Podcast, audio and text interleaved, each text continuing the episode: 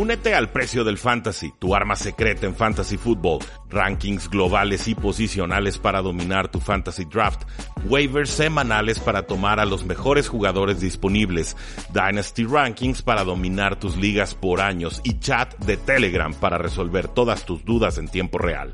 Visita stam.store diagonal precio NFL o da clic al link en este episodio para suscribirte.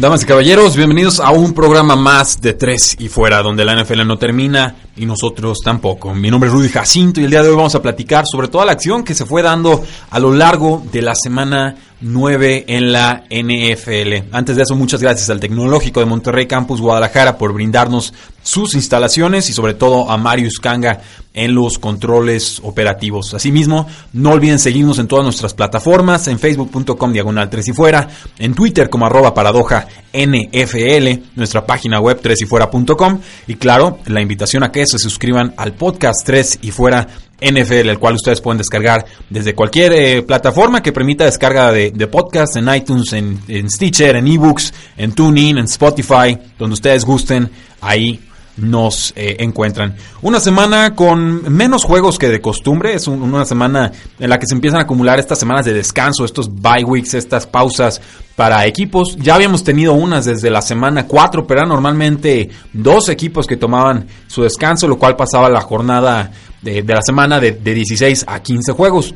No así en esta ocasión, tuvimos a seis equipos ausentes, pero ciertamente los juegos que tuvimos fueron de muy, muy alta calidad en, general. No voy a hablar de todos los juegos, pero sí en general creo que tuvimos una jornada, una semana bastante emocionante con implicaciones importantes de postemporada, con eh, duelos clave, con desempates que se, se, dieron entre equipos que están en la cima de sus respectivas eh, conferencias. Entonces sí vale mucho la pena eh, poner mucha atención y análisis a lo que sucedió en este domingo porque seguramente tendrá implicaciones fuertes en la postemporada. Eh, sin mayor preámbulo, los equipos que descansaron esta semana fueron los Arizona Cardinals, los Cincinnati Bengals, los Indianapolis Colts, los Jacksonville Jaguars, los New York Giants, que bueno, por fin eh, rompieron su racha de derrotas consecutivas, ahora quedaron empatados con la semana de descanso, y las Águilas de eh, Filadelfia.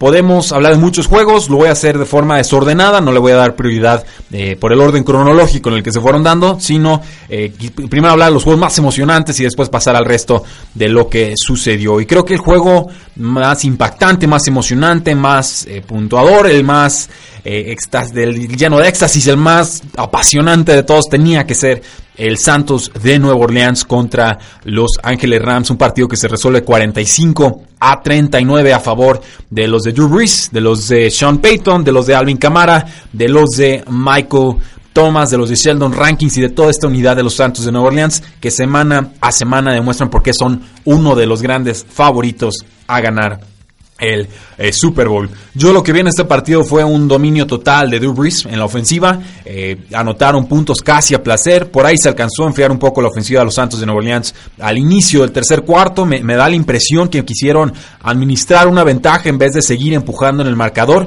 Se confiaron, se fueron arriba fuerte en el puntaje, pero como ya nos demostraron Los Ángeles Rams, son un equipo luchador, un equipo apasionado, un equipo aguerrido, un equipo con mentalidad ganadora y un equipo que por más que ha estado con ventajas en esta temporada, a mí en este partido me demostró que tienen lo que se necesita para sacar eh, a favor un, cuando, eh, el, resultado de los partidos cuando tienen una situación tan adversa como estar abajo por doble dígito y casi por, ¿qué fueron? 21 puntos, 18 puntos en algún eh, momento. Pero, pues bueno, eh, mucho de Alvin Camara en este partido, mucho juego terrestre, mucho juego aéreo del corredor Alvin Camara, menos de Mark Ingram, sobre todo por el fumble que cometió eh, pues en la primera mitad, que debió haberse convertido en puntos para los Rams, pero deciden jugársela en cuarta y muy largo, eh, una jugada de engaño con su despejador, con Hacker, se queda corto por una yarda y entonces queda sin castigo el error de los Santos. De ahí en más, pues me parece que es incorrecto hablar de que solamente hubo una entrega de balón de los Santos, de, perdón, de los Ángeles Rams, y les voy a explicar por qué. Hubo una intercepción de, de Jared Goff, que se convierte en 7 puntos para los Santos antes del medio tiempo. Pero también hubo esta jugada de, Hecker que no logran mover las cadenas, que no convierten en 3 puntos porque deciden no patear. Eso para mí es una entrega de balón. O sea, es como si hubieras cometido un fumble o una intercepción. Finalmente lo que sucede es que le estás entregando el balón a tu rival en una posición de campo eh, favorable y sobre todo eh, termina tu ofensiva. Entonces no es que estés despejando el balón y le metas 50 o 60 yardas de castigo a tu, a tu rival para iniciar su ofensiva. Simplemente ahí donde, donde murió la jugada le estás entregando la pelota. Entonces, aunque no se contabilice como una entrega de balón como tal, eh, para mí tiene prácticamente el mismo efecto. Y esto fue una opinión un poco más controversial con mi amigo Jesús Sánchez en, Hablemos de Fútbol cuando hablamos de este juego. Eh, yo también considero que un gol de campo fallado es una entrega de balón. Eh, obviamente, bueno, ahí estás intentando anotar fallas, pero finalmente donde se coloca la pelota al momento de la, de la patada es donde recupera el balón la ofensiva rival. Entonces, ¿qué diferencia realmente hay de eso o un fumble? ¿No? Es como que te centran mal el balón y ahí queda la pelota, cuarta oportunidad, turnover on downs, ¿no? Entonces, eso para mí también es una entrega de balón, tiene las mismas consecuencias en el campo. Entonces, para mí lo correcto sería decir, los Rams tuvieron tres entregas de balón antes del medio tiempo versus una de los Santos de Nueva Orleans. Creo que ahí los Santos les ganan el tiempo de posesión a eh, Los Ángeles Rams y eh, por ahí les congelan, digamos, el potencial ofensivo porque entonces le prestan menos la pelota a una ofensiva que prácticamente estaba a touchdown por eh, ataque ya hacia el final del encuentro. ¿Qué más pasa? Bueno, alcanzan a meter tres puntos Los Ángeles Rams antes del medio tiempo. Creo que esto le cambia un poco la dinámica al partido. Ellos recibían la pelota después de la pausa. Eh, lo de Marcus Peters, el cornerback de los Rams contra Michael Thomas, Dios mío. Eh, bueno, un touchdown de 72 yardas, completamente se me está trabando la lengua de la emoción, sin misericordia. Pero eh, no, no puedo ni explicar, no está ni bien alineado Marcus eh, Peters, estaba como que volteando a todos lados, viendo cómo se alineaba. Drew Reese con toda la viveza del mundo, centra el balón, pelotazo profundo, trata de saltar Marcus Peters, de tenerlo, por supuesto que lo flota porque no va a fallar nunca un pase de esos Rubris y llega al touchdown que para mí fue definitivo en el encuentro, pero sí sin misericordia. Lo ven Watson en la cerrada de los Santos de Nueva Orleans, eh, un jugador de 37 años, pero bueno, sigue produciendo y de qué eh, manera unas jugadas importantes como receptor en este partido, muy acrobáticas, impropias de su edad, pero Ben Watson desde que está con los Patriotas siempre fue un portento físico, lo sigue siendo. Un super touchdown del corredor suplente de los Rams, eh, Malcolm Brown. Aquí el, que estuvo en desgracia fue el safety Marcus Williams, el mismo que bajó la cabeza, tacleó a su compañero y permitió que los vikingos de Minnesota ganaran en la última jugada de postemporada. Bueno, pues ese mismo bajó la cabeza, tacleó bajo, lo brinca Malcolm Brown con una buena jugada acrobática, navega las bandas y llega hasta zona de anotación. A ver si, si ya le van enseñando Marcus Williams a taclear con, con los ojos arribita, ¿no? Para saber a qué demonios le va a pegar, porque le sigue costando puntos a su equipo. También me parece que los Santos de Nueva Orleans contuvieron a Aaron Donald, el, el nose tackle, este jugador tan poderoso, para mí el mejor defensivo en toda la NFL. No fue factor casi en este encuentro. Drew tuvo en general un bolsillo bastante limpio. La línea ofensiva fue más dominante que la línea defensiva de los Rams y creo que ahí es donde le compran más tiempo a Drew Brees, que si de por sí ya es difícil pararlo, con tiempo es prácticamente eh, imposible. Y el pateador de los Santos de Nueva Orleans eh, no, no falla, es una, es una realidad. El Will Lutz es una garantía en la posición, creo que lleva como 14 goles de campo consecutivos. es un jugador que yo siempre estoy tratando de tomar en ligas de fantasy fútbol porque además de estar en una buena ofensiva, es una garantía en la posición. Y creo que eh, se puede tener mucha tranquilidad cuando tus equipos especiales te responden de esta manera. Fue un tiroteo ofensivo, fue lo, todo lo que esperábamos. A veces hablamos de que esperamos muchos puntos y no se da. Aquí eh, definitivamente se cumplió con todas las expectativas los Rams pierden su eh, invicto. Fue un juego en el que empezaron intercambiando touchdowns antes de que las defensas empezaran a aparecer en el encuentro. Drew Brees termina con 346 yardas y 4 touchdowns. Alvin Kamara anotó 3 veces, además de tener 116 yardas totales. Eh, Michael Thomas, por lo que les decía, una, un touchdown largo y luego saca un celular debajo de los postes de los goles de campo, recordando una celebración del ex receptor de los Santos de Nueva Orleans, Joe Horn. Además era de estos celulares de tapita, cuando tener un celular de tapita era, era todo un lujo, ¿no? Una señal de, de verdadera opulencia. A mí me gustó el gesto, le costó 15 yardas, no tuvo trascendencia en el encuentro. Eh, parecía que Tricon Smith podía tener un juego importante, finalmente pues tuvo un touchdown, dos recepciones, 23 yardas. Del lado de Los Ángeles Rams, pues Jared Goff, 391 yardas, 3 touchdowns.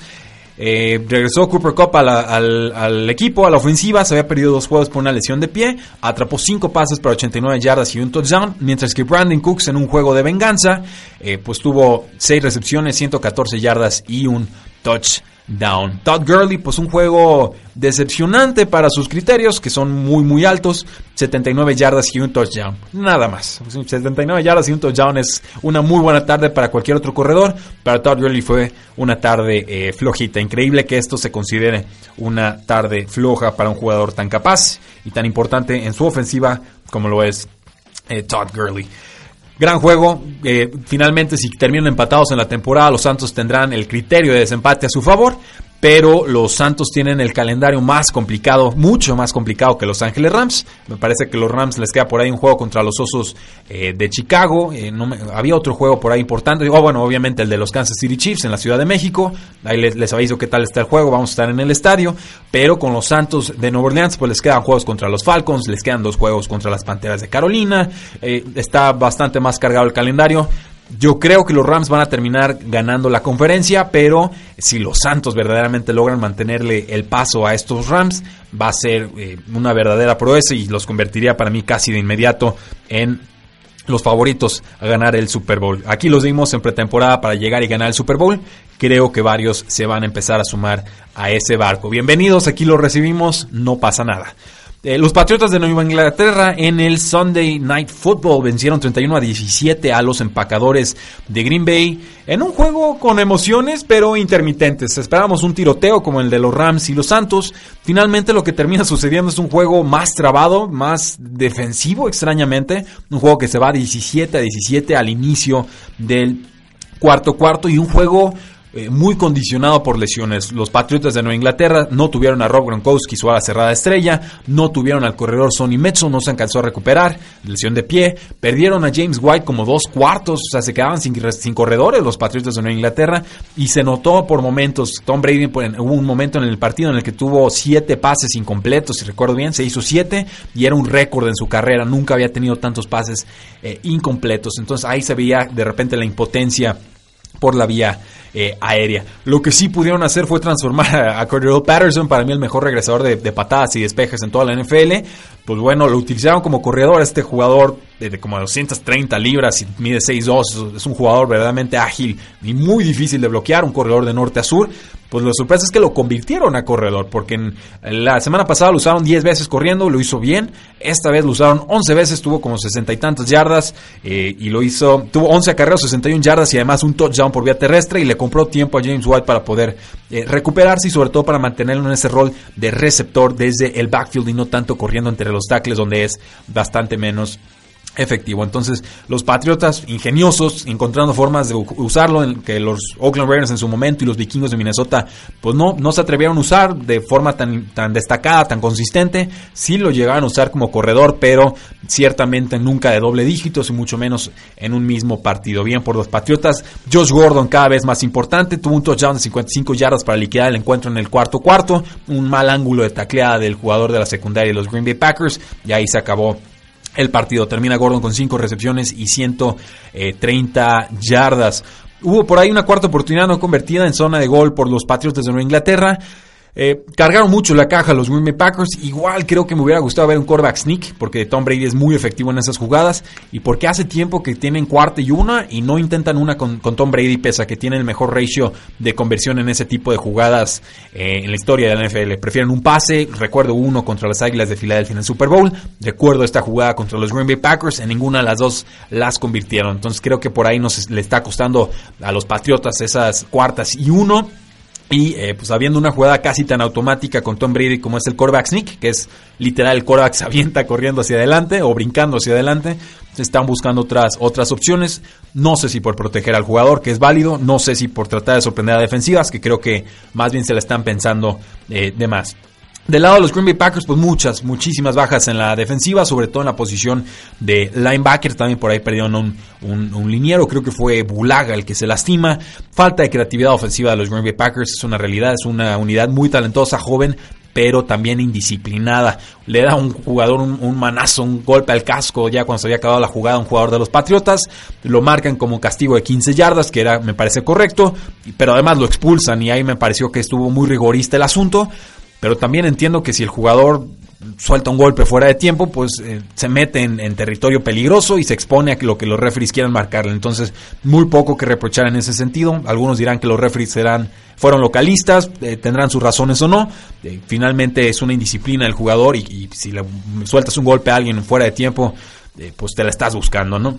Hubo otro castigo, un roughing the kicker, un despeje, el, el, defensivo se le deja ir, lo golpea del lado de la pierna levantado con el que despeja este castigo normalmente es de 5 yardas. Si lo agarras con la pierna de apoyo, es de 15 yardas. Acá decía yo, bueno, lo agarra de lado y ya tenía medio apoyada la pierna, pero le taclea del otro lado. Igual y eso fue lo que vieron los referees. Finalmente no, fue ya cuando explicó la NFL la regla, fue por rudeza innecesaria. Simplemente porque lo atropelló en la jugada, fue demasiado fuerte el, el asunto. Entonces marcan el castigo de 15 yardas y mantiene viva una ofensiva importante para los eh, Patriotas.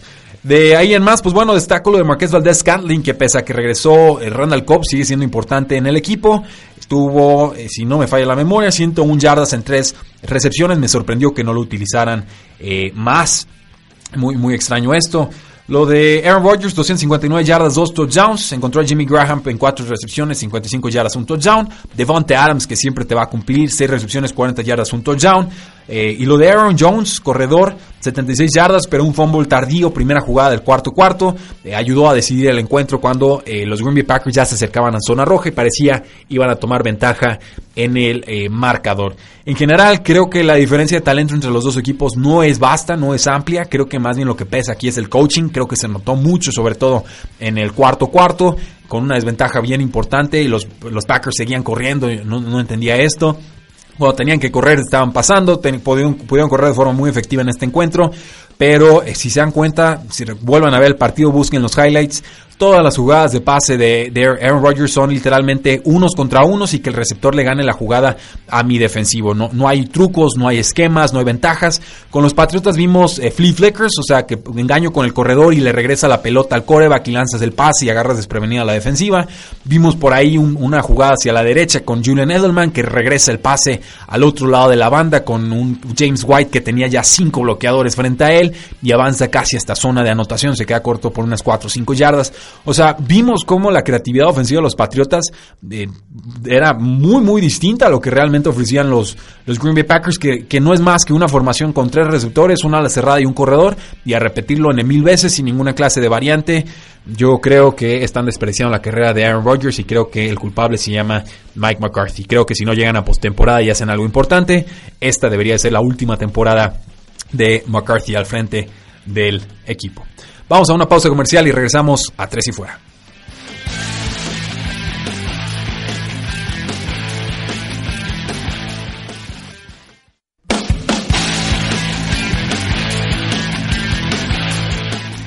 Regresamos a tres y fuera, donde la NFL no termina y nosotros tampoco. Creo que ese Ram Santos era el juego más destacado de la jornada. También estaba el, el morbo, la emoción de ver a Tom Brady contra Aaron Rodgers por primera vez en temporada eh, regular y quizás por última vez en la historia de la NFL, no lo sabemos. Tom Brady dice que quiere jugar hasta los 45. Ya a estas alturas no me atrevo a dudar nada de Tom Brady, lo creo capaz de todo.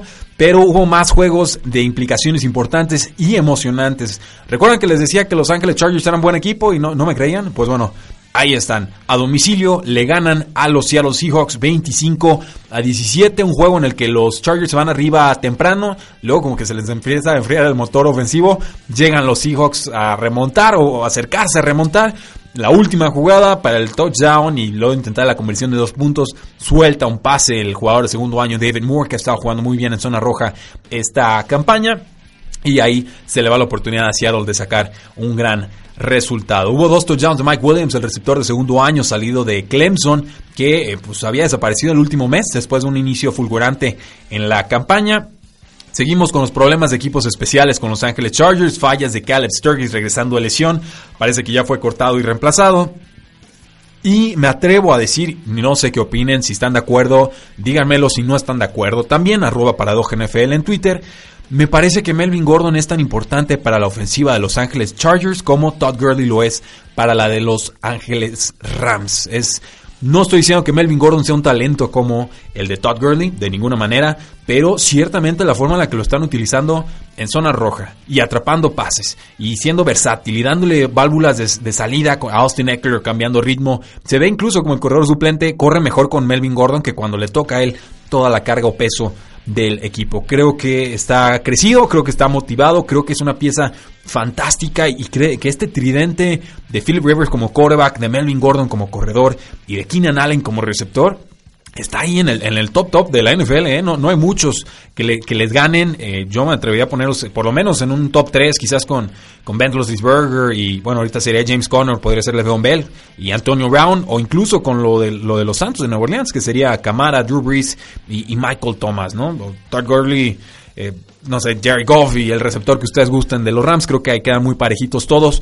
Lo que quiero decir es, este, este tridente verdaderamente, aunque algunos brillan más que otros dependiendo de las circunstancias del partido, son muy, muy, muy difíciles de detener. Y además la defensiva se está entonando y además todavía falta que regrese el defensivo Joey Bosa para aterrorizar a los mariscales de campo rivales. Me parece que los Chargers están encendiendo, me parece que lo están haciendo de forma eh, importante, creo que van a hacer mucho ruido en esta eh, campaña.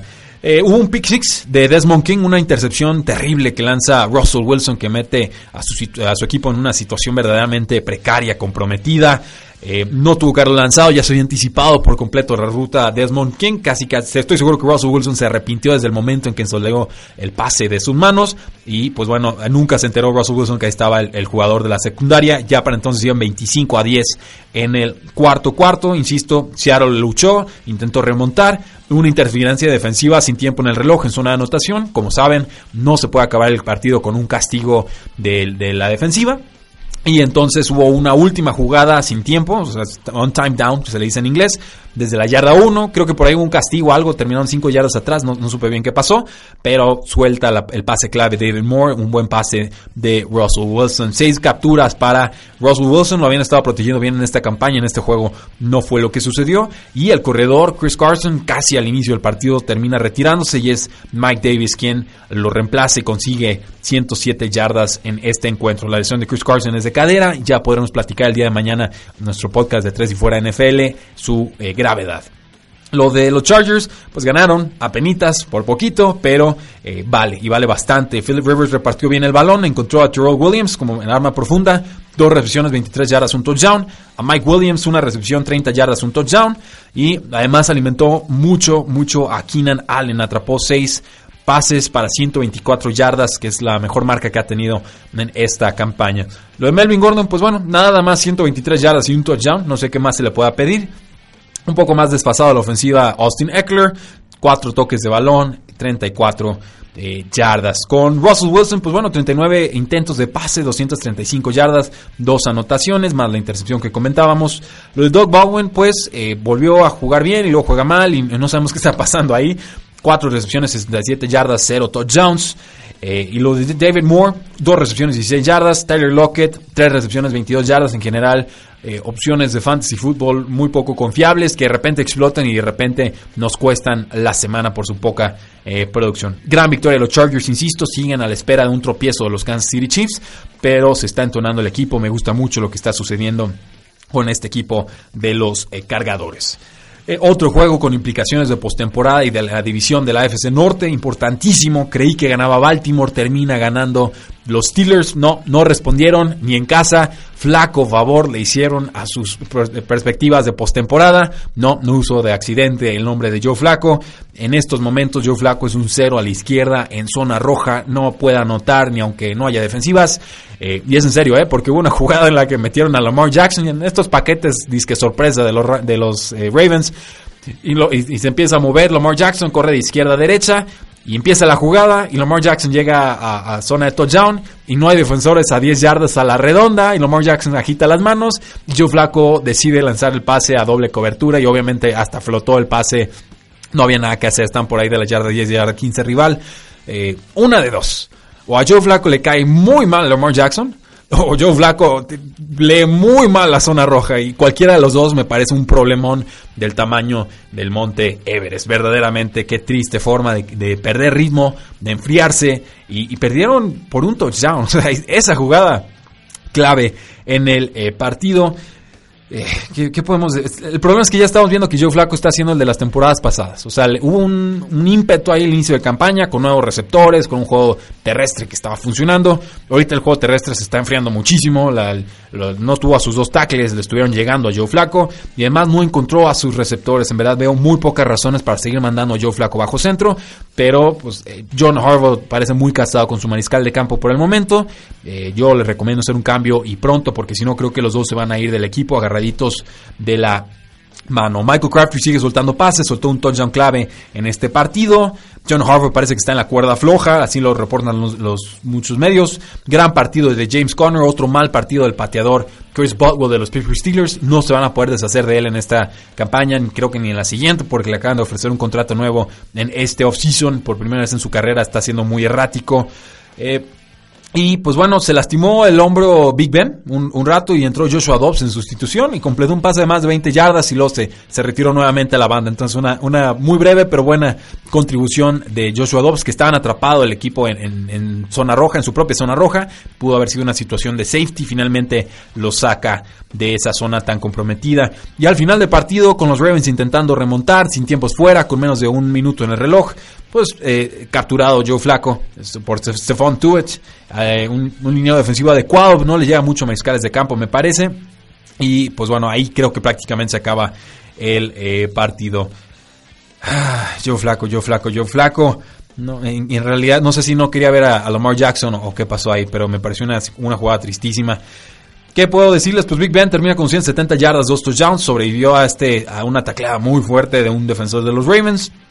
Eh, Juju Smith-Schuster, 7 pases atrapados, 78 yardas, muy eh, parte importante de la ofensiva balanceada de los Steelers. Antonio Brown, 5 eh, recepciones, 42 yardas, le lanzaron 11 targets, tuvo una recepción de touchdown, esto pues, mantuvo a flote su tarde fantasy, lleva 6 partidos con anotación. Y del lado de los Baltimore Ravens, eh, pues no, no hay mucho que celebrar.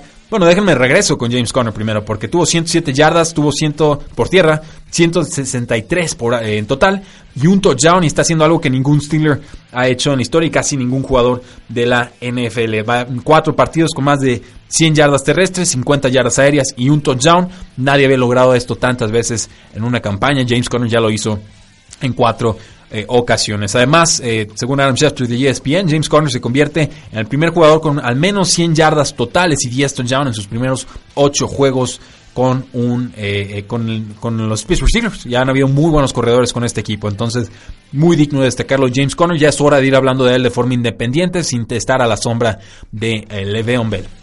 Con Flaco, 209 yardas, sin anotación, sin intercepciones, sin gloria, sin pena, sin nada. Lo de Alex Collins, pues bueno, 39 yardas sin touchdown, se salva su tarde por esa anotación. Willie Sneadly, receptor del equipo, apenas 58 yardas en 7 recepciones. Michael Crabtree, 3 recepciones, 32 yardas. John Brown, 3 recepciones, 17 yardas, ambos recepciones.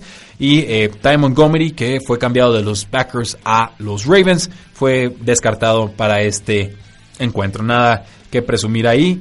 Y pues podemos pasar a un juego más, el de los Kansas City Chiefs contra los Cleveland Browns. Cleveland defendió bien al inicio del partido, termina ganando Kansas City 37 a 21. Nuevo head coach con Greg Williams al frente de los eh, Browns, con el despido de Hugh Jackson, hurra. Eh, pero pues bueno, Patrick Mahomes y los Kansas City Chiefs nos recordaron que, que, hay diferencias abismales entre las dos eh, franquicias. Y por octava vez en nueve juegos, los Chiefs anotaron 30 o más puntos y se alejaron de los Cleveland Browns en la segunda mitad. Eh, Patrick Mahomes, 375 yardas, 3 touchdowns. Eh, Kareem Hunt, 141 yardas y 3 touchdowns. Travis Kelsey, 7 pases atrapados, 99 yardas y 2 eh, touchdowns. Me parece que Kareem Hunt y Travis Kelsey son de Cleveland los dos, entonces le clavaron una daga a su tierra natal. Tariq Hill, pues bueno, estaba en el campo después de haber sufrido una lesión de la ingle, no pudo aprovechar muchas lesiones en la secundaria de los Cleveland Browns, acá con cuatro recepciones para 69 yardas. También decepciona a Sammy Watkins eh, después de una semana 8 muy importante, cinco recepciones, 62 yardas y se salió del partido con una lesión de eh, tobillo. Se notó la diferencia a la ofensiva de los Cleveland Browns. Se fue el coordinador ofensivo Todd Haley, ex Steelers, eh, allá también ex de los Browns. Nunca utilizó bien a David Njoku o, o, se olvidaba de él por partidos. Al corredor Duke Johnson también lo desfasaba bastante de los partidos, a pesar de que es uno de los mejores corredores de la NFL, por sobre todo eludiendo tacleadas. Pues bueno, eh, había tenido un máximo de seis toques de balón en, en, partidos, en un solo partido Duke Johnson hasta este momento. En este juego fue un enfoque, una prioridad ofensiva. Tuvo eh, la mayor cantidad de recepciones con el equipo, 9 recepciones, 78 yardas y 2 touchdowns. Fue utilizado casi exclusivamente como receptor, que es la faceta en la que más brilla este jugador eh, importantísimo que por fin están usando. Y también el novato Nick Chubb jugó bien, eh, nuevo récord para su campaña, 85 yardas y un touchdown. Y destaco que lo siguieron utilizando por tierra a pesar de que los Cleveland Browns iban abajo en el marcador. Entonces parece que Nick Chubb, por lo menos para efectos de fantasy football, vayan arriba o vayan abajo en el marcador. Tiene un valor insulado ahí, un valor eh, seguro en esta ofensiva. Lo van a utilizar sin importar si van arriba o abajo en el tablero. Con Baker Mayfield, el quarterback novato, pues eh, normalmente se le puede hacer daño a la de los Kansas City Chiefs, es una realidad, lo hizo bien, 297 yardas, dos anotaciones. Tuvo que alejarse o al irse a las bandas por un tema de conmoción, pasó el protocolo, regresó al campo. David Njoku regresó de un partido sin recepciones en la semana 8, tuvo 4 recepciones, 53 yardas, mientras que Jarvis Landry decepcionó nuevamente con 50 yardas en 6 recepciones. Vimos un poquito más participativo a Antonio Callaway, este receptor novato de los Florida Gators que a mí me gusta, pero que la ha sufrido y feo en esta campaña atrapando el balón. Pero pues, en general se cumplen los pronósticos. Los, apostadores de Las Vegas dijeron una diferencia de 8 puntos. Las Vegas, te equivocaste feo. Y finalmente el marcador les dio la razón. Este partido le costó mucho, mucho dinero a las casas de apuesta. Vamos a una pausa comercial y regresamos a Tres y Fuera.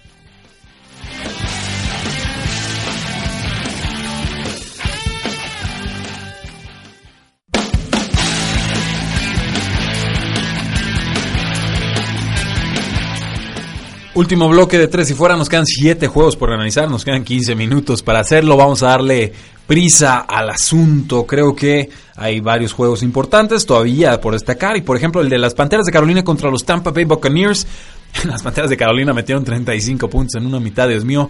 Luego se les olvidó cómo anotar, que como que quisieron administrar la ventaja. No sé si, si parece un tema recurrente esta semana. Eh, Ryan Fitzpatrick lo volvió a hacer, cuatro touchdowns, dos intercepciones. Eh, casi se acercan, pero finalmente Carolina con una anotación más puso distancia en el eh, marcador. Vaya récord de la franquicia que acaban de establecer en esta semana, 35 puntos en una primera eh, mitad. Ryan Fitzpatrick por fin, eh, pues titular del equipo, después de cuatro intercepciones de James Winston la semana eh, pasada.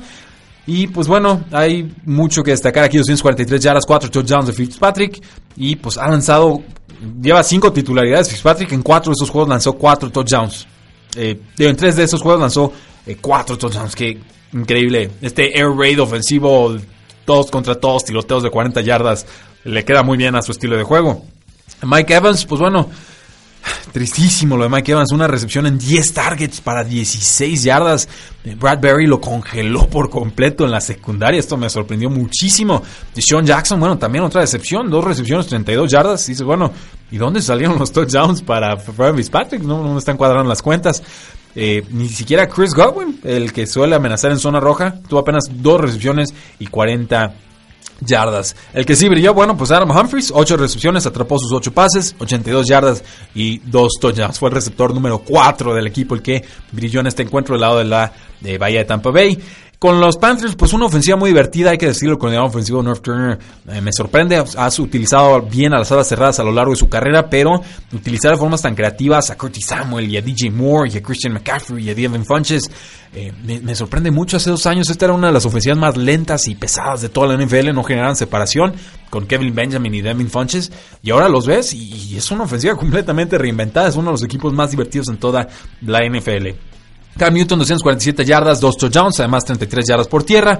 Christian McCaffrey una tarde balanceada, 79 yardas por tierra, 2 touchdowns y además tuvo 5 recepciones para 78 yardas. Greg Olsen jugó muy bien, atrapó sus 6 pases, 76 yardas y un touchdown. El touchdown fue magistral, la, atrapa a una mano de forma increíble. Devin Funches 4 recepciones, 44 yardas, una relativa decepción. Curtis Samuel 2 eh, anotaciones, una en una recepción de 19 yardas y otra en un acarreo de 17 yardas yardas. Devin Moore no pudo igualar su tarde importante la semana 8, tuvo apenas un pase para 16 yardas, pero es una ofensiva bien peligrosa. Cuidado con los, con los Carolina Panthers, me parecen el tercer mejor equipo en estos momentos en la NFC detrás de los Ángeles Rams y de los Santos de Nueva Orleans. Los tengo Santos, los tengo de luego Rams y luego creo que están las Panteras de Carolina y, y sin nadie en ese mismo nivel, ¿eh? en realidad ni los Packers, ni los Águilas de Filadelfia, ni el equipo que ustedes gusten, ni los Falcons. Creo que ahorita las Panteras están cómodamente posicionadas como tercer mejor equipo de ese lado de la NFL. Los Osos de Chicago no jugaron bien a la ofensiva y aún así le ganaron por 32 puntos a los pobres Buffalo Bills que usaron a Nathan Peterman como mariscal de campo titular y esto pues prácticamente es garantía de pick six o de intercepción regresado para touchdown. Hubo tres intercepciones en este juego, dos de ellas no fueron culpa de Nathan eh, Peterman. Es cruel que lo sigan poniendo de titular, en realidad qué mala administración y gestión de equipo de los Bills que no puedan encontrar otra opción y que se hayan tenido que eh, renunciar, así resignar a utilizar a Nathan Peterman cuando eh, pues obviamente no es un mariscal de campo apto para la NFL. Fuerte defensa de los Osos de Chicago. Jordan Howard pues fue importante en este juego, muchas anotaciones. Derek Anderson no pudo jugar con los Bills, tuvo que entrar Nathan Peterman, la máquina de entregas eh, de balón. además, bueno, los Bills perdieron un fumble sumado a las tres intercepciones. Dos de esas entregas de balón llevaron a puntos de los Osos de Chicago y fue todo lo que necesitaron. Nathan Peterman lanzó para 189 yardas, corrió para 46, además de un touchdown. LeSean McCoy nuevamente no fue factor, el corredor, 29 yardas totales. Kelvin Benjamin y Logan Thomas, 40 yardas eh, cada uno, ambos líderes del equipo. Los Osos de Chicago, pues Mitchell Trubisky me fallaste en fantasy fútbol, desgraciado, malvado, perverso. Eh, 189, perdón, eh, 135 yardas, o sea, tuvo más yardas Nathan Peterman, imagínense, un touchdown. Eh, mucha de su producción fantasy era porque corría en este juego, pues no, no lo hizo, corrió una vez para 6 yardas, me fallaste, canijo, pero bueno. Jordan Howard, 47 yardas, 2 touchdowns. Terry Cohen fue el que decepcionó, 13 yardas totales en 6 toques de balón. No jugó eh, Robinson, el receptor abierto estrella, por segundo partido consecutivo, y esto permitió que Anthony Miller fuera líder receptor del equipo con 5 recepciones para 49 yardas. Se perdió Taylor Gabriel momentos del partido por una lesión de pie, y eh, también los Bills vieron cómo se lastimaba su ala cerrada eh, Charles Clay por una lesión del tendón de la corva, del, del isquiotibial. También Chris Ivory por una lesión de hombro. Ninguno de ellos pudo regresar al partido. Horrible juego entre los Miami Dolphins y los Jets de Nueva York. Ganan finalmente los Delfines de Miami 13 a 6. Eh, duelo entre malos en realidad. No, nadie se decidía hacer algo en la ofensiva. Cam Wake, Cameron Wake, el defensive end de los Miami Dolphins, va a cumplir 37 años en enero. Sigue atormentando a mariscales de campo. Capturó dos veces a Sam Darnold. Me molesta y mucho la forma en la que los Delfines de Miami utilizan y luego no utilizan a, Kenyon Drake, el mejor corredor que tienen. Insisten en usar a Frank Gore de 35 años. Digo, yo admiro a Frank Gore. Ya métanlo al Salón de la Fama por su consistencia, salud y demás pero Kenyon Drake es tu mejor jugador y se alejan de él de forma verdaderamente inexplicable. No tuvo su primera carrera hasta el segundo cuarto. Para entonces Frank Gore ya había tenido 8 oportunidades con el balón. Y pues bueno, eh, no, hay mucho más que decir. Frank Gore terminó con 53 yardas en 20 acarreos. Lo de Kenyon Drake fue más importante por la vía aérea. Tuvo una conversión de cuarto down en el segundo cuarto, pero de ahí en más, nada más le lanzaron un pase en la segunda mitad. Eh, verdaderamente, si Adam Gates no utiliza mejor a Kenyon Drake, ya mejor que se vaya despidiendo del equipo porque no, no hay explicación. Sus receptores están lastimados, su línea ofensiva no es la ideal. Kenyon Drake te ha dado producción en partidos anteriores y de repente dices, no, voy a utilizar a Frank Gore de 35 años 20 veces porque puedo establecer el juego terrestre. O no, no sé qué está pensando Adam Gates, pero lo que sea que está pensando que lo deje de pensar porque claramente en el campo el producto no está siendo eh, bueno. Y eh, si no me creen, pues bueno, Rashad Jones, el safety de los Miami Dolphins, el veterano safety, decidió retirarse del partido contra los Jets, así, sin mayor explicación. Se fue al primer cuarto, nunca regresó. Eh, dicen los Dolphins que no tenía nada que ver con una lesión. Dice Adam Gates, tengo que ver esto y ver qué implica. Parece que se retiró a sí mismo, como si tuviera que explicarnos el head coach. Increíble no, no sabemos qué está pasando aquí. Esto significó más snaps para Minka Fitzpatrick, el novato. Algo molestó a Jones y estoy seguro que no fue eh, algo bueno del equipo. Obviamente fue algo malo y estoy seguro que la labor de, de Adam Gates tuvo algo que ver en ello. Vamos, va a trascender más información sobre esto, seguramente. Pero yo ya comienzo a cuestionar también si Adam Gates es el, ideal para liderar este proyecto porque podrá o no tener talento, pero cuando lo tienes y no lo utilizas, pues bueno, ¿qué, qué, qué te puedo decir? Mejor eh, adiós eh, y gracias. Y con Sam Darnold, eh, ¿alguien lo va a comentar? Si no fuera por la semana 1, ya hace tiempo que hubiéramos criticado a Sam Darnold. Está jugando muy mal. Está jugando muy, muy, muy mal este quarterback de la Universidad del Sur de California. No tiene ofensiva, no tiene línea, eh, no tiene casi juego terrestre. Eh, no tiene receptores, no, no, el coaching no, no, parece intervenir para evitarle o, corregirle sus errores. creo que está incorporando muy malos hábitos que no le van a ayudar a crecer como mariscal de campo. Lanzó cuatro intercepciones nuevamente, uno de ellos un pick six en el cuarto cuarto que liquida el encuentro. Líder de la NFL Sam Darnold con 14 intercepciones, lo cual son cuatro intercepciones más que su más próximo eh, personaje o mariscal de campo eh, que lo persigue en esa terrible, terrible estadística. Brock Osweiler, cuarto partido como titular en lugar de Ryan eh, Tannehill. Y ahora sí, pues ahora sí le costó al, equipo. En, puedo decir que en juegos anteriores no le había costado a los Miami Dolphins. Creo que en este pues casi les cuesta el encuentro. 139 yardas sin anotación. Daniel Mendola, líder receptor del equipo, 5 recepciones, 47 yardas. Devonta Parker viene una gran tarde en la semana 8 y en este juego un pase para 8 yardas. A eso me refiero con no utilizar a tu talento. Kenny Stills parecía que no jugaba, finalmente sí lo hace y volvemos al, tema este de no utilizar tu talento. Le lanzan un solo pase para 19 yardas. Si le hubieran lanzado 5, 6 o 7 pases y solo atrapa una, dices, bueno, igual no hubo eh, comprensión entre el coreback y el receptor. Pero si quizás a tu mejor receptor solo le lanzas un pase, yo ahí ya volteo a ver a los coaches y no tanto a los jugadores. Kenny Drake tuvo 35 yardas totales en este juego arruinando por completo la inercia que había cargado a este partido.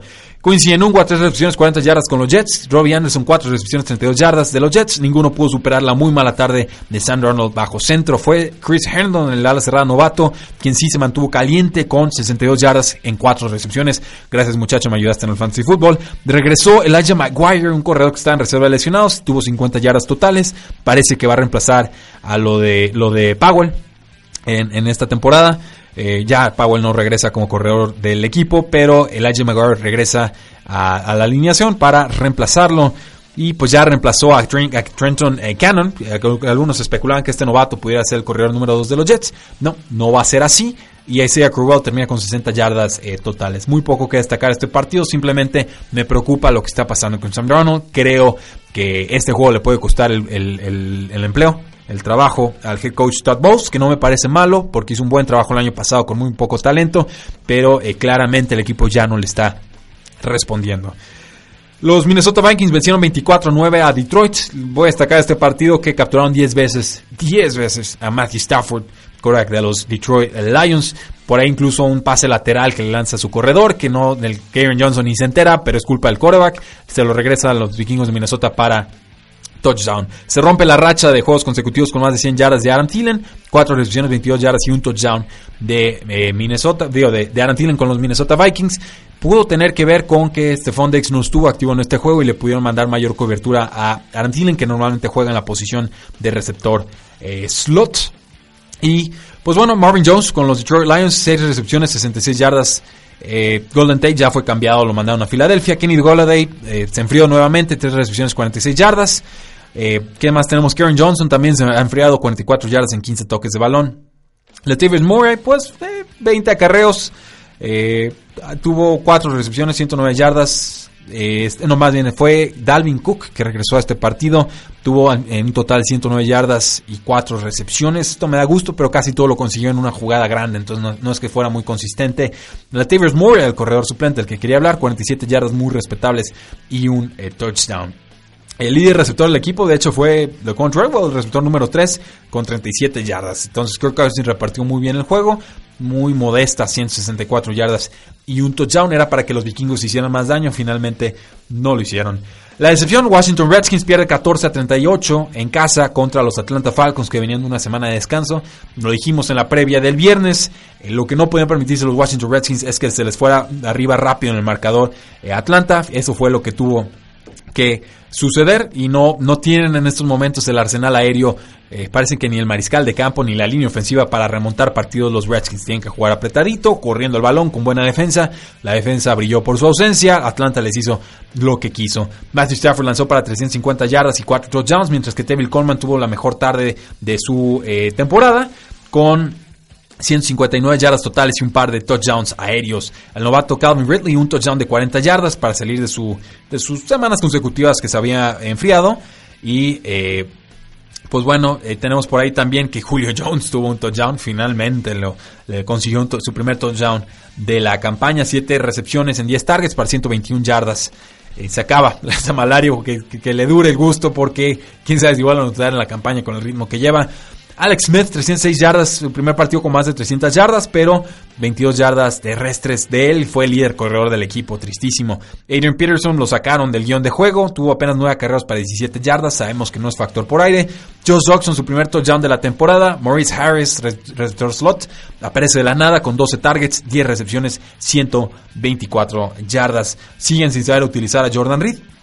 Increíble, una decepción. Cuatro pases atrapados, 34 yardas. No, no me lo explico. No ha superado las 50 yardas en más de un mes. No ha anotado desde la semana 1. Eh, de ahí, pues bueno, quizás lo de Maurice Harris sería destacable para ligas de PPR si estamos desesperados. Los Houston Texans derrotan 19 a 17 a unos Denver Broncos que ya se tardaron en correr a Vance Joseph. Y no es que quiera correr a todos los head coaches de la NFL, es que si no producen y, es por culpa de ellos, pues qué más voy a decir, ni que les aplauda. Eh, hablando de aplaudidores, ahorita platicamos del aplaudidor en jefe de los vaqueros de Dallas. Houston hizo lo suficiente, sacó adelante el partido, se está riendo Marius Kanga en los controles operativos. Qué generoso los Denver Broncos. Intentan un gol de campo de, ¿qué fue? Como 61 yardas cuando quedaban veintitantos eh, segundos en el reloj. Lo fallan, obviamente lo fallan antes del medio tiempo. Y le quedaban dos tiempos fuera a los Houston Texans. Obviamente les metieron los tres puntos. Terrible, terrible, terrible. Y luego ya para ganar el partido estaban dos puntos abajo. Deciden, llegan ahí por ahí de medio campo. Y, en vez de jugar y avanzar y tratar de conseguir otras 20 yarditas más para que la patada sea más segura, ah, no. Van Joseph dijo, no, no, no, aquí estamos bien, aquí nos acomodamos, no se preocupen, tenemos ganado el partido. Y por supuesto que falla en la patada, Brandon McManus la falla. No hubo otra, otra final posible para este terrible, terrible head coach. Verdaderamente le comen la partida. Bueno, hasta habíamos a Bill O'Brien diciendo que, grande Bueno, le dijo unas palabras altisonantes que luego quiso desmentir. Le leímos los labios. Bill O'Brien, sabemos lo que dijiste y tenías toda la razón. Van Joseph no es head coach de la NFL, lo sabemos desde el año pasado, pero qué forma tan trágica de perder juegos, qué generosidad. Y lo que luego salga John Elway a sonreír a las cámaras, ¿no? Como diciendo, yo no tengo nada que ver con esto. No, caballero, tú lo dejaste ahí, te tendrías que ir tú de agarradito a la mano con él también. Porque el récord que tienen los Broncos en este momento no tiene nada que ver con el talento que tienen en el eh, roster. Increíble lo de, de Andre Hopkins. Tuvo pues bueno, 50% de los pases que se lanzaron del lado de los Houston Texans, esta es una cantidad absurda. Ya cuando hablamos de 25 es, ridículo, 50%, yo, yo no creo haberlo visto esto en, mi carrera, 5 años de carrera como analista. Atrapó 10 de 12 pases para 105 yardas y un touchdown. Eh, Demers Thomas, pues bueno, tuvo una, una jugada por ahí interesante, lo involucraron temprano, tuvo, atrapó sus dos pases al inicio del partido. Y de ahí en más, pues termina con tres recepciones, 61 yardas. Juego terrestre, Lamar Miller, pues 48 yardas y Alfred Blue tuvo más participación que él, eso fue una decepción. Kiki Coutinho tuvo juego en esta ocasión, ya no jugaba Will Fuller, fuera por el ligamento cruzado eh, anterior. De los Broncos, pues no juega Royce Freeman, jugó Philip Lindsay, 84 yardas totales. Cortland Sutton eh, parecía que iba a tener tarde importante, no lo fue tanto, 5 tardes, 3 recepciones, 57 yardas. Case Keenum lanzó el balón 42 veces, entonces está, está extraña esa, esa estadística. Líder receptor del equipo fue Jeff Herman en la ala cerrada, 10 de 11 targets para 83 yardas y un touchdown. Y en Manos Sanders tuvo una tarde tranquila con 6 recepciones y 47 eh, yardas. Pero verdaderamente lo de Van Joseph, Dios mío, qué mediocridad en la toma de decisiones. Yo estoy seguro que la afición de los Denver Broncos no se lo va a perdonar nunca porque no tienes por qué regalarle nada al rival. Si puedes seguir avanzando, avanza. Si te queda tiempo, úsalo. Si tienes tiempo fuera, aprovechalos. Pero no cometes esta clase de errores de fallar una patada de 60 yardas y que luego te metan 3 puntos y que pierdas por 2. Y luego te puedes acercar más, no aprendiste la ocasión pasada y vuelves a fallar. Entonces, no, tristísimo, tristísimo. Yo creo que ya tiene sus días contados Van Joseph. Seguramente lo harán en final de temporada, pero su, su récord ya, ya merecería que lo hubieran cortado de una vez. Y el último partido de la temporada, felicidades Marius Kanga, tu equipo despertó, después de una semana de descanso le ganan a los Vaqueros de Dallas y de forma importante, 28 a 14 si recuerdo bien, y eh, series ofensivas complicadas para los Tennessee Titans, perdiendo el balón ahí al inicio del partido. Finalmente Marcus Mariota, 21 de 29 pases completados, 240 yardas, 2 touchdowns, y eh, además 32 yardas por tierra y un eh, tercer touchdown en 10 acarreos como corredor. Y estos acarreos incluyen eh, las veces que puso a rodilla al suelo para liquidar el encuentro. Empezó con un sack fumble y luego tuvo un segundo fumble en la siguiente posición, un mal entrega de balón, una mala entrega de balón con Dion Lewis. Eh, pues bueno, por lo menos Marcos Mariota se reposiciona para efectos de fantasy fútbol. Creo que van a tener una mucho mejor segunda mitad de campaña porque el calendario se vuelve muy benévolo y porque creo que esa semana de descanso les va a ayudar a alinear muchas ideas. Una de ellas, que Dion Lewis es el nuevo corredor titular del equipo tuvo 19 carreras para 62 yardas, atrapó sus cuatro pases para 60 yardas más y además tuvo un touchdown. La ofensiva funciona mejor con Dion Lewis bajo centro eh, que con eh, Derrick Henry, que a mí me sigue gustando, pero obviamente lo que él te ofrece con su corpulencia es muy, muy eh, distinto. Está enrachado Derrick Henry en zona roja, pero pues bueno, parece que Dion Lewis encaja mejor en lo que quieren hacer los eh, Titans. Del lado de los vaqueros de Dallas, pues Dak Prescott 21 de 31 pases completados, 243 yardas, 2 touchdowns, una intercepción. La intercepción imperdonable a como cuádruple cobertura por querer buscar al nuevo receptor a Mari Cooper, quien tuvo su touchdown, por cierto pero no puedes cometer ese error si eres Dak Prescott. Ahí te podías ir arriba 14 a 0, te quedas con el 7-0 y le das ímpetu a los Tennessee Titans que tienen una buena defensiva. Eh, salvo por Malcolm Butler que lo siguen quemando al pobre. Dios mío, me cae bien el muchacho, pero no se encuentra las piernas, ni los brazos, ni las ideas en esta campaña. Ezekiel Elliott, 17 acarreos, 61 eh, yardas, atrapó 4 o 5 pases para 51 yardas. Y qué bueno que no atrapó una yarda más porque lo tenía de rival en fantasy football y por decimales y por la mediocridad del head coach Jason Garrett y por no saber utilizar a su mejor jugador. Salí avante en ese duelo. Por ahí el cuarto cuarto dije, bueno, ya, me liquidaron y luego dije, no, no, no, Jason Garrett es, el coach de los Vaqueros de Dallas. Seguramente no vuelve a utilizar a Ezekiel Elliott en el partido. Dicho, hecho y decretado, no volvió a aparecer. Jason Garrett, el gran aplaudidor de la NFL, te debo una. Muchas gracias. Titans gana el partido, siguen en la pelea por la FC Sur. Los Vaqueros de Dallas, dice Jerry Jones, que el partido decepcionó. No me digas campeón. No, la ofensiva no opera, no funciona. Dejaron de correr con su quarterback eh, Dak Prescott, una decepción, su primera derrota en la campaña como locales. Y pues yo no sé qué le siguen aguantando. Jason Garrett también. Ya llevamos casi una década con él. Y es lo mismo, una buena, tres malas y le aplauden y ya es parte de la familia y todos contentos. Entonces, si eso es lo que quieren, eso es lo que van a seguir teniendo. Una, una verdadera desgracia. A Mari Cooper atrapó 5 de 8 targets para 58 yardas y un touchdown. De ahí en más no hubo mayor producción por la vía aérea. Eso, damas y caballeros, fue el resumen de la semana 9 de la NFL. No olviden seguirnos en todas nuestras formas de contacto.